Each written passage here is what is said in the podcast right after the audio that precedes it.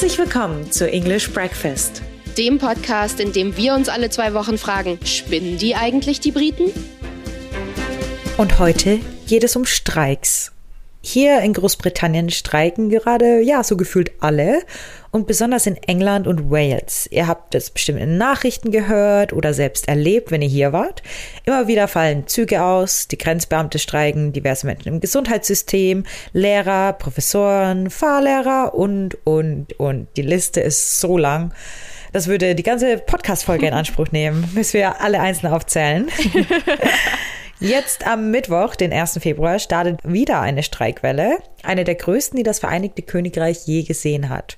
Deswegen wollen wir uns heute in dieser Folge anschauen, warum gerade so viel gestreikt wird, wie die Streiks und die konfrontationsscheuen Briten zusammenpassen und was die Regierung so dagegen macht. Ja, und wie in fast allen Ländern gerade ist es auch hier auf der Insel so, die Inflation ist wahnsinnig hoch. Gerade liegt sie bei rund 9,2 Prozent. Also ist das Bier in den Pubs teurer, das mögen die Briten überhaupt nicht. Lebensmittel sind teurer, alles ist teurer. Mhm. Und dann hat natürlich die Corona-Pandemie auch immer noch Auswirkungen auf die britische Wirtschaft. Und deswegen ist es keine besonders schöne Situation.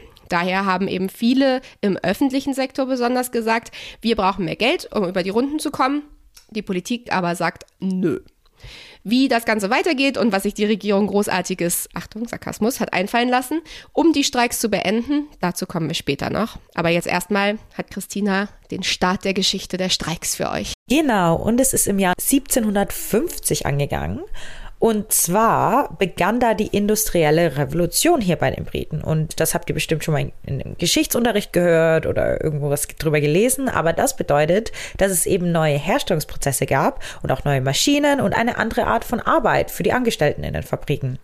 Und seitdem sieht man in den Geschichtsbüchern auch, dass arbeitende Männer und Frauen ihre Arbeitskraft zurückgehalten haben, um bessere Löhne und Arbeitsbedingungen auszuhandeln. Kurz gesagt, sie haben gestreikt. In der ersten Hälfte des 19. Jahrhunderts bildete sich dann eine politische Reformbewegung, die Chartisten.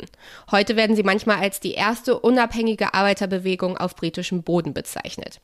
Diese Bewegung befand sich in den 1830er Jahren auf ihrem Höhepunkt und führte dazu, dass sich ein weit verbreitetes Arbeiterbewusstsein herausbildete im ganzen Land, das dann 1842 zu einer Streikwelle führte. So ein bisschen wie wir das jetzt gerade hier haben. Zum ersten Mal hat sich eine große Gruppe von Arbeitnehmern Bauern in einer politisch motivierten Aktion organisiert, um Zugeständnisse zu erreichen. Go Unions! Solidarity forever, for the Union makes us strong. Yay! Allerdings gibt es von damals keine offiziellen Statistiken über Streiks. Das kam erst ab 1891 und seitdem sind Streiks zu einem festen Bestandteil der Arbeitsbeziehungen in, im Vereinigten Königreich geworden. Zum Vergleich, den ersten Streik in Deutschland gab es unter Otto von Bismarck im Jahr 1873. Da waren es die Buchdrucker, die gestreikt haben.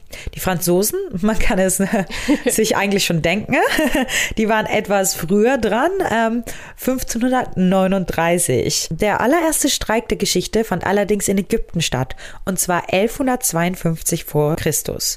Die Handwerker streikten da und bekamen am Ende Recht. Im Laufe des 18. Jahrhunderts wurden Streiks durch verschiedene Gesetze hier auf der Insel dann illegal.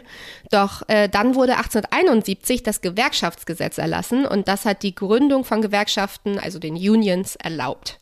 Deswegen kam es damals dann in Branchen wie zum Beispiel dem Kohlebergbau und der Textilindustrie zu einer Flut von Arbeitskampfmaßnahmen, da neue Gewerkschaften für bessere Bedingungen kämpften.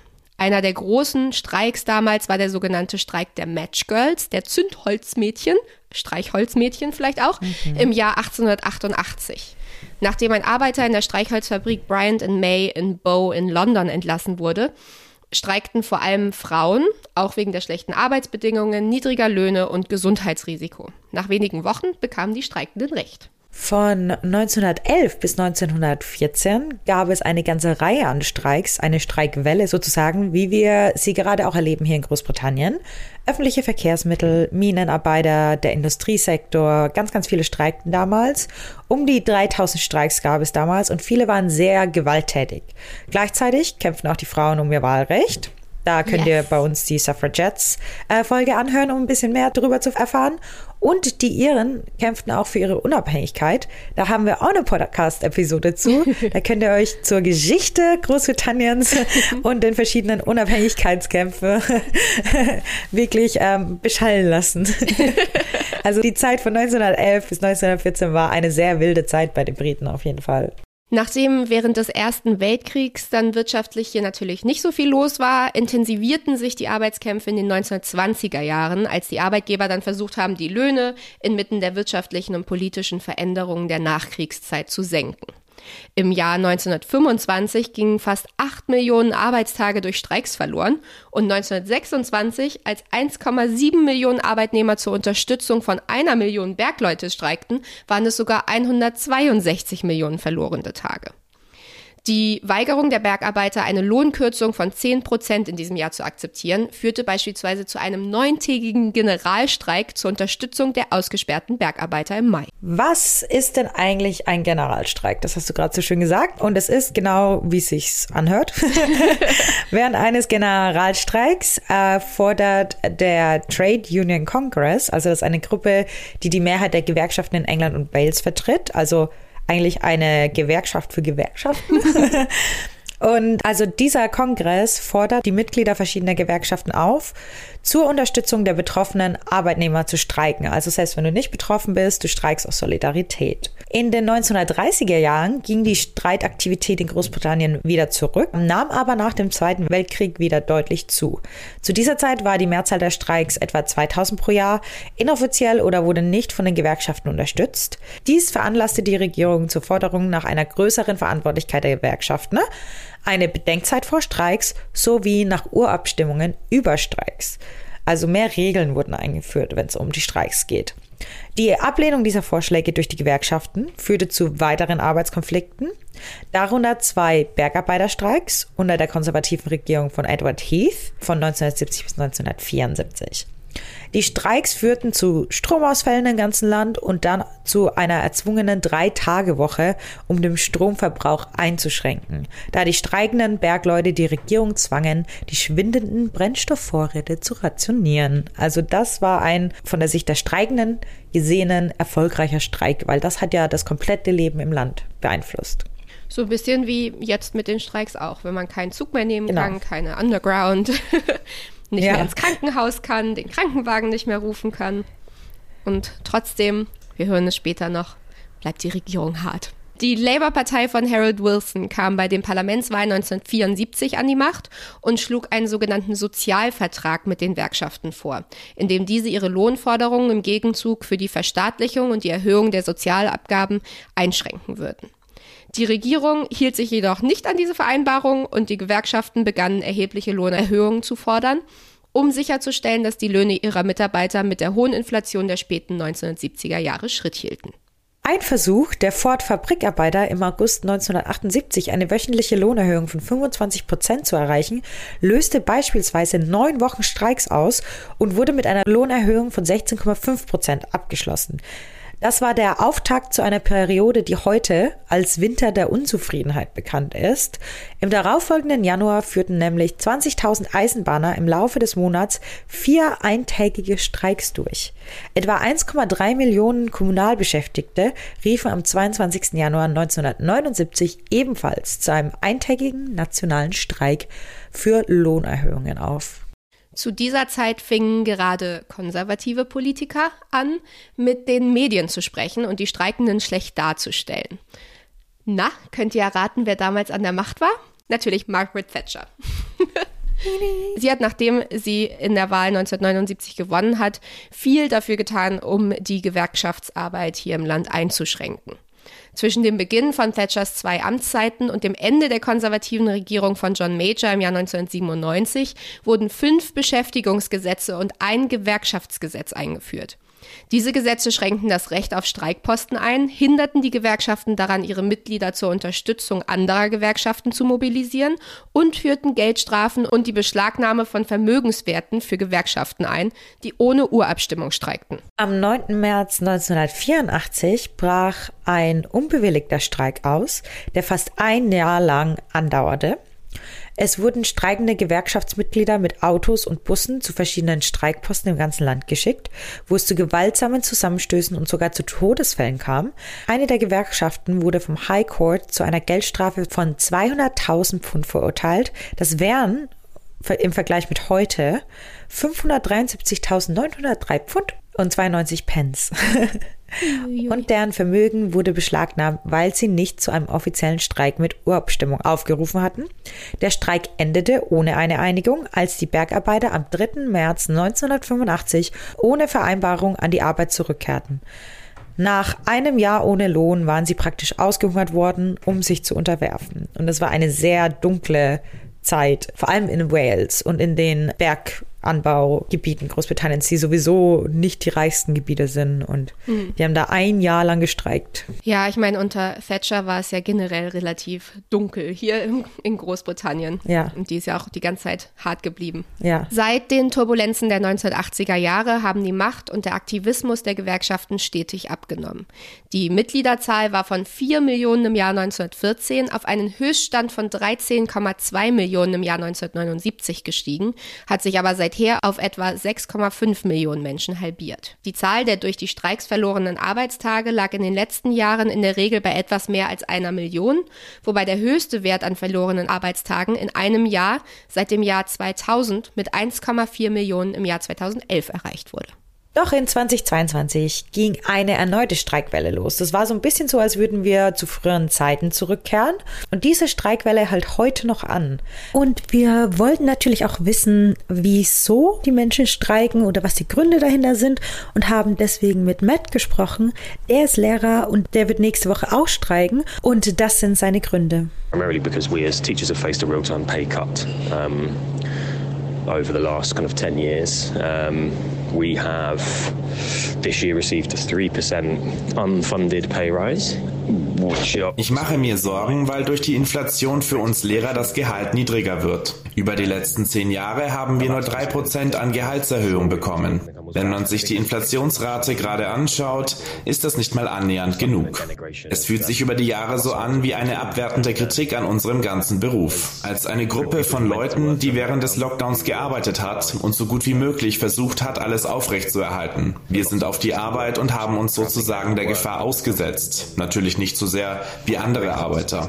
Es fühlt sich einfach so an, als würde das niemand wahrnehmen oder sehen. Ich hoffe, dass sich etwas ändert und die Streikaktion sich auf die Position der Regierung auswirkt. Aber ich bin noch nicht ganz überzeugt davon hopeful that there will be some level of change, that, that this action could cause some movement in the government's position.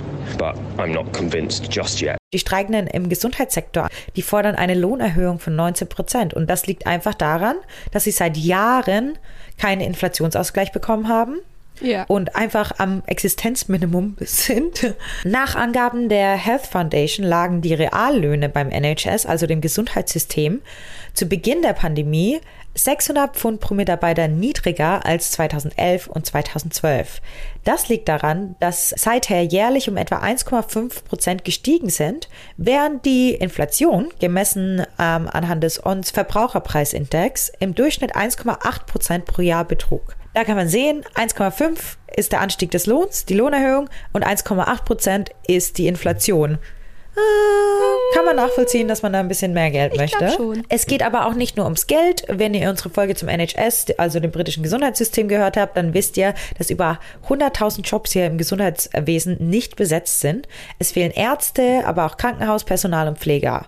Und das wiederum bedeutet, dass es zu ewig langen Wartezeiten in Notaufnahmen kommt, wenn man einen Krankenwagen ruft oder generell auch einen Termin beim Arzt wartet. Und das hat sich seit der Pandemie halt einfach noch verschlimmert.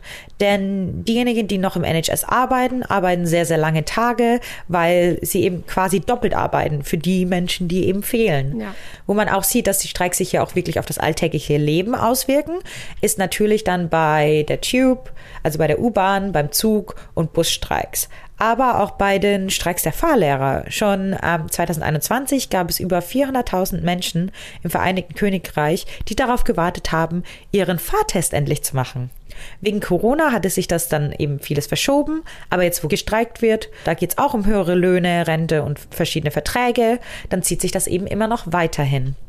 Die Krankenhausmitarbeiter sind mittlerweile schon runtergegangen mit ihren Forderungen und meinten, sie würden eine 10% Lohnerhöhung hinnehmen, was uns auch zum nächsten Punkt führt, Katharina.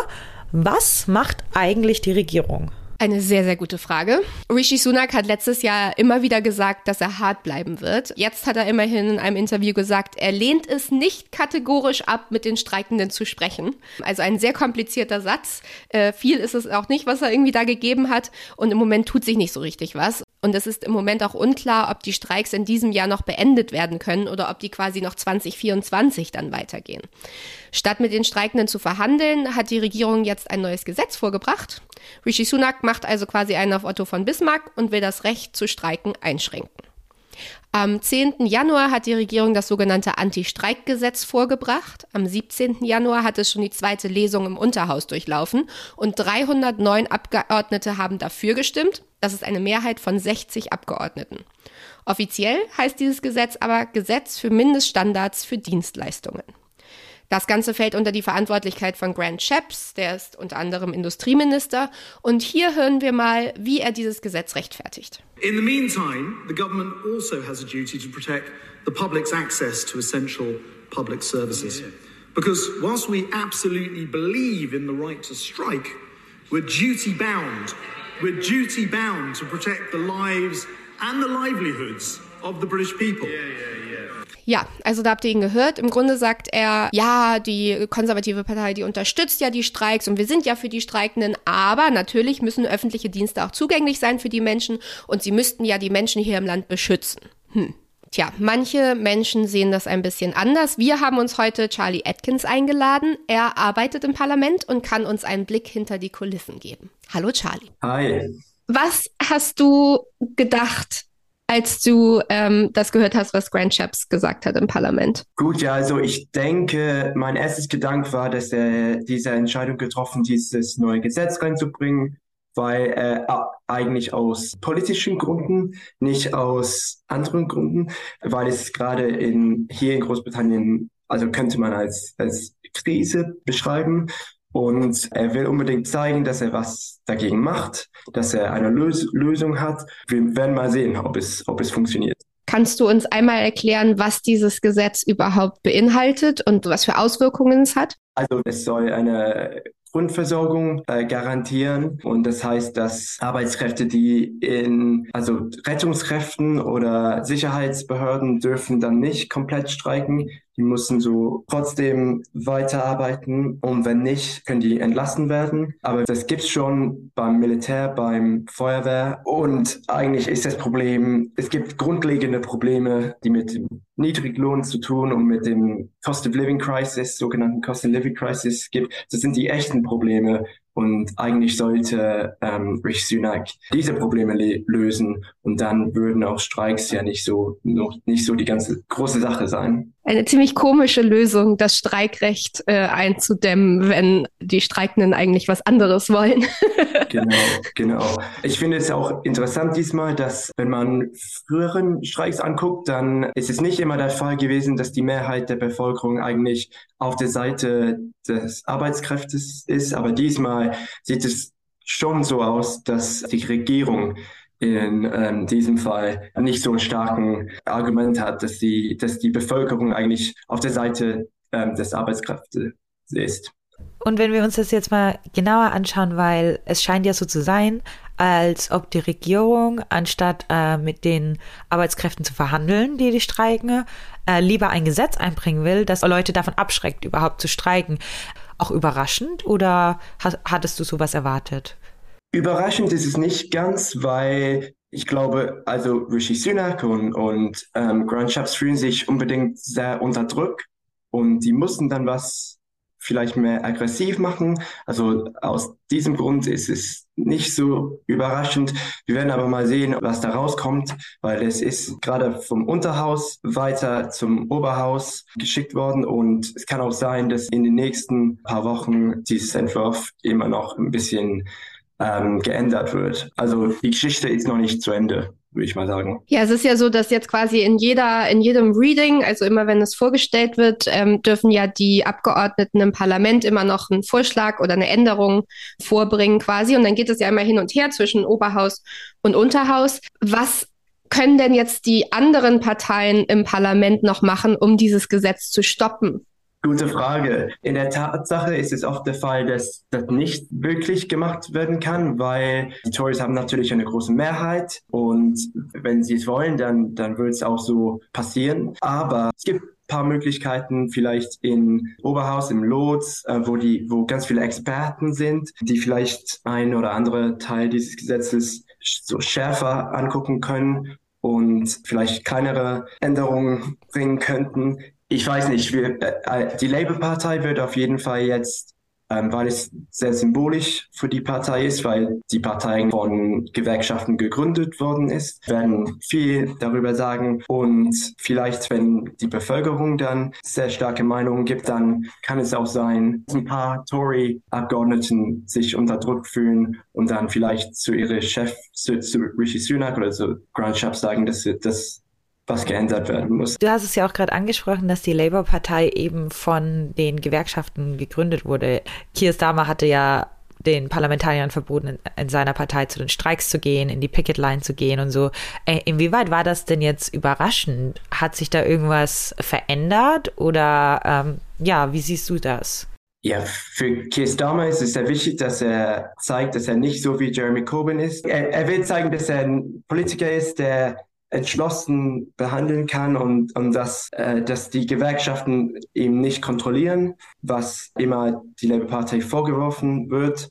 Und ähm, für ihn war es deshalb symbolisch, aber das, es war aber, wie, wie ihr sagt, auch nicht eine einfache Entscheidung. Und trotz was er gesagt hat, sind viele Labour-Abgeordneten trotzdem ähm, zu Streiks hingegangen, um, um die Arbeitskräfte zu unterstützen. Der Generalsekretär des Trade Union Congress ähm, hat gesagt, dass das Anti-Streikgesetz äh, mit ziemlicher Sicherheit illegal ist. Kann es sein, dass, also wenn es durchgesetzt wurde, dass es danach vielleicht ähm, Verhandlungen vor Gericht gibt oder so, dass es quasi nochmal umgeworfen wird? Könnte, könnte schon passieren. Ähm, das ist auch manchmal hier in Großbritannien passiert in der Vergangenheit. Ich glaube aber, dass bei im Lords, im Oberhaus, gibt es viele, sie sind vielleicht früher Rechtsanwalt gewesen oder so und ähm, die werden vermeiden wollen, dass dieses Gesetz illegal ist, aber wir werden mal sehen. Ähm, Rishi Sunak ist auf jeden Fall unter Druck und will was machen. Und an dem Gesetz, das Besondere ist ja eigentlich, dass Sachen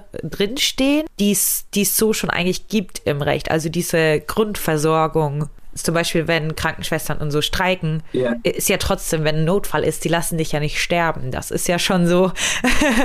und inwieweit findest du eventuell, dass das auch so ein bisschen Symbolpolitik ist, dass man dieses Gesetz macht, um die streikenden, streikenden Arbeitskräfte so ein bisschen hinzustellen, als ihr gefährdet die Bevölkerung und dann Sachen reinschreibt, die es eigentlich schon gibt? Oder wie siehst du das? Du hast auf jeden Fall recht. Es ist symbolisch. Krankenwagen werden immer fahren, auch wenn, äh, wenn es hier Streiks gibt. Und er macht es, weil er sich unter Druck fühlt und weil er glaubt, dass er irgendwas machen muss. Und er versucht hier die Bevölkerung gegen den ähm, Arbeitskräften zu stellen, aber ich glaube nicht, dass es äh, im Moment funktioniert.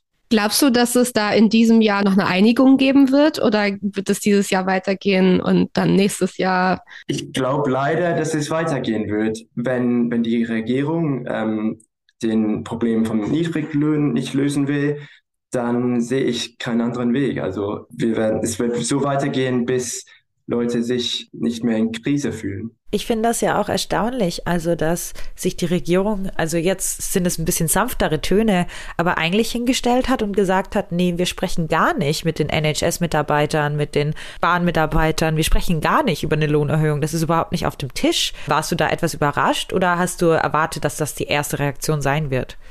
Nee, ich, ich war schon ein bisschen überrascht, weil vom, vom PR-Sinn her, wenn man die schlechten ähm, Schlagzeilen vermeiden will, dann muss man eigentlich, glaube ich, so tun, als ob man zuhört, auch wenn man eigentlich nicht den Lohn erhöhen will.